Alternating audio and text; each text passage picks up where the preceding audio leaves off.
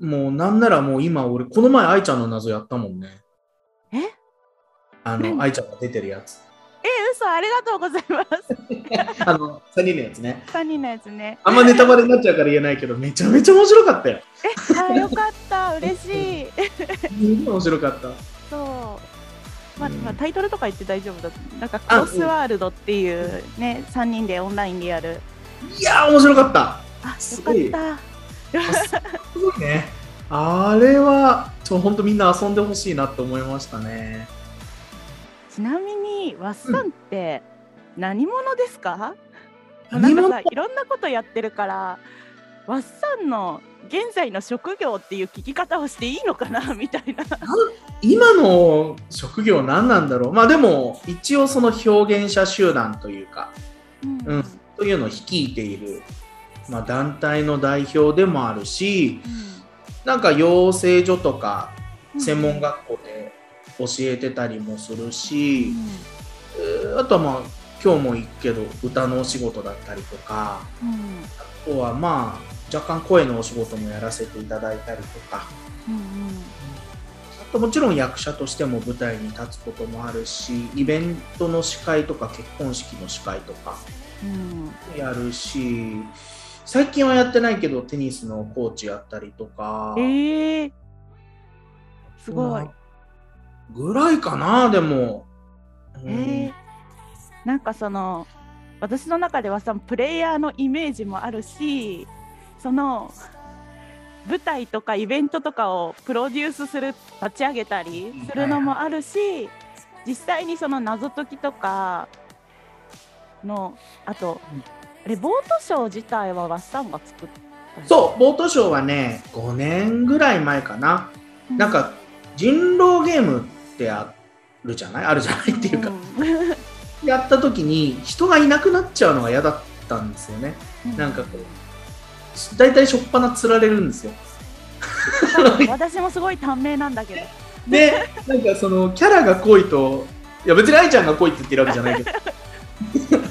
なんかさ初日とかに釣られちゃうじゃない？うん。それが嫌でなんか同じようなシステムで最後まで人が居続けるようなゲームができないかなと思ってうんなんかそれをじゃあなんなら舞台で役者使ってやったら面白いんじゃないかなっていうところでうんうん。始めたのが5年前で去年の12月に5周年記念でボートショーをやらせていただいて、うんなんだかんだで好評いただいてる感じではありますね。もともとずっとオペラをやってて、ええこう。で、うーんと、二十歳ぐらいかな、前後に、あの、自分のその師匠になる野沢那智さんっていう人に、はいはい。まあ、ばったりミュージカルを、俺の当時のそのオペラの先生と一緒に見に行った時に、うん野沢さんとうちの先生が仲良くて、うん。で紹介してもらって、で、野沢さんが学校を新しく作るっていうんで、ちょっと来てくんねえか、テストであの教えるのをちゃんとできるか来てくれって言われて、そこで人生を踏み、まあ、誤っちゃったっていうか、謝って謝ってないと思う。あのままちゃんとあのオペラをね、やって、音大に行ってってやってたら、もうちょっといい生活できてたかもしれない。でもそしたらねボードゲームとか脱出ゲームに出会ってないかもしれそう、なゆちゃんにも会えてないしね。うんそうね。だそう、そこからミュージカルとか、その声の仕事っていうところに踏み込んだんですよ。ずっとそれまでは、だから小学校の頃からオペラをずっとやってて、ええそうそうそうそうそうそうそう。うん。だから二十歳の頃から、まあ、そのミュージカルとか声優の世界に、うんまあ、飛び込んだって感じかな。へえいやそれにやっぱし教えれる人はすごいなってすごい思いやー、難しいっすよ。もう毎年もっといいやり方あったんじゃないかって、やっぱ、う。うんうん、教え自体ももう10年以上やらせていただいてる。えもうかれこれ1000人以上教えてるからね。えすごいうん大先生。いやいやいやいや。いやいや、もう毎回でも、うん、もっといいやり方がある、もっといいやり方があるってなっちゃうね。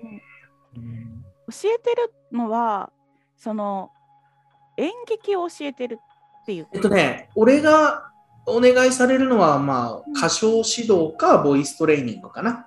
うー時々臨時でその演技、なんか即興的な、そのインプロの講習やってくれみたいなことはあるけど、うん基本的にはそうボイストレーナーが多いかな。ああえ私インプロの話もすごい聞きたくてうん。そうインプロはえそのボートショーからその前からインプロっていうかまあ即興お芝居みたいなってやってたそもそもボートショーを作ろうと思ったのが、インプロやってる人たちで面白い人いっぱいいるのにくすぶってる人が多いなっていうところからだったんだよね。もっと世に出ていい人たちが結構世に出てない状況だったんだな。そのインプロに出会ったのもまあ6年、7年ぐらい前なんだけど、うんもっと前かな。うんそう、それまではもうガッチガチの、そもそも俺、めちゃめちゃ、何、左脳人間なので、台本も一冊丸ごと入れないと怖いし、みたいな、本当にもう全部作り込む系の人間だったんだけど、そうそうそう、今でもまあそうなんだけど、そのインプロと出会って、それじゃダメだなっていうことに気づかせてもらったというか、うんで、そのインプロの一緒に、初めてそのインプロの公演に出た時に一緒に板に立ってた人たちが本当面白い人たちで、あそう、この人たちが活躍できる場を作りたいっていうのもあって、ボードショーを始めたんですよ。あええだってね、台本がない舞台だからね、ね。本当に、本当にガチでやってるからね、あれね。そうそう、1時間以上台本のないお芝居を、うん。しかもゲームをね、やりながらっていうのはなかなかしんどいと思うけど、ねそれがちゃんと成立してるのがすごいなって思う。だってねどういう立場になるかもその場で決められ。本当にそう、自分でキャラクターがね、作れるのはいいけどね。うん。うん。いや面白いと思うけどそれをさお客さんの前でいきなりやるのがねいやープロだなすごいな。でもね、言うても、ウォードショーって役者以外の人もいっぱい出てくれてて、あ確かに。初めて舞台に立ちましたっていう人もいるぐらいで、うんまあ、過去だとまあ落語家さんとか、うん。あとは町の歯医者さんとかね。え？ー どういった経緯で歯医者連れてこれるんですか？この歯医者面白いな、まあ俺の主治医なんだけど、この人面白いなと思って、で舞台やってます？って言ったら、お興味あるよって言われたんで、じゃあって言って、だったりとか、あとお笑い芸人さんとかね。おー今だとカモメンタルさんとか、えー。町尾さんとかね、まあ、だったりとか、結構だからそのお芝居やったことがないよとか、うん演劇の世界には今までいませんでしたっていう人も参加して、全然最後まで面白くやってもらえるっていうのも、うん。うんまあ、ゲームショーならではなのかもしれないね。うん。うん、あそう。あともう一個さこれ聞いていいのかな？なんでしょう？うんマーダーミステリーも作ってるの？そうなのよ。作ったのよ。作ったの？もうできてるの？でもうね、できていて、あのーなんテストプレイもね、結構重ねていて、で、今度3月、あ、でもこれ言っていいのか、まあいいのか、3月の13日だったかな？に、あのー初めてその外部公演というか、えー、そうなんですジョーカープロジェクトさんの飛び場ジョーカーさん、土浦の、うんうん。に出張してやるんですよ。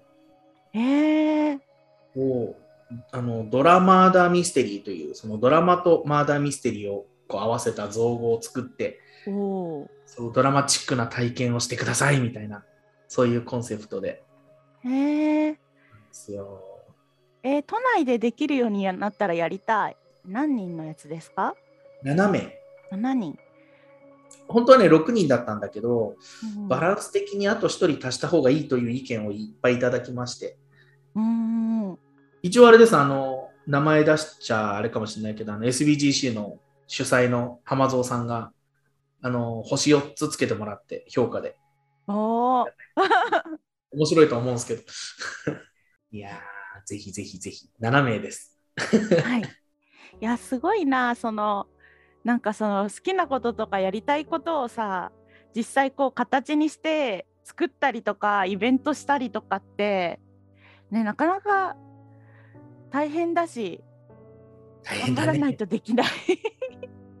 なんかほら、もう職業をさ、サラリーマンじゃないっていうものにしちゃったから、うんだからっていうか、今更、じゃあ役者を辞めて就職をしてってことは多分もうできないなと思ったところから腹くくったのはあるよね。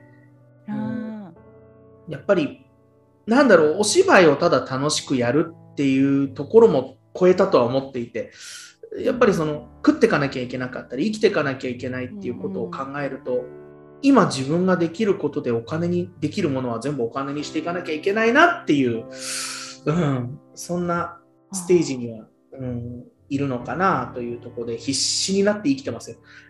ねすごい。私ももっと必死になろう。生きていやいやいやないい。やいやいやいやいや。いやでもそうなのよ。やっぱりね、30代、まだ20代、30代の頃は多少無理してでもやれちゃってたけど、やっぱ40になった途端、やっぱいろいろガタが来るというか、えー身体的なとこもそうだけど、うんうんやっぱりやりたいっていう気持ちだけじゃできなくなってくるんだよね。うんそうなった時に本当に自分ができることをやっていかなきゃいけないなっていうところからじゃあどうやって生きていくんだにしていかなきゃいけないっていうのはねすごく、うん、ここ23年は考えてるよね。うんでもそのそれがちゃんと作れるしテストプレイとかやるときに人が集まってくれる人脈作りっていうのが多分もうその20代30代で培ってきてで今その土台ができてるからっていうのもすごいある気がしますね。ね助けてくださる仲間たちが本当にありがたいことに多いのでそこに関してはもう本当にもう毎日感謝ですよね。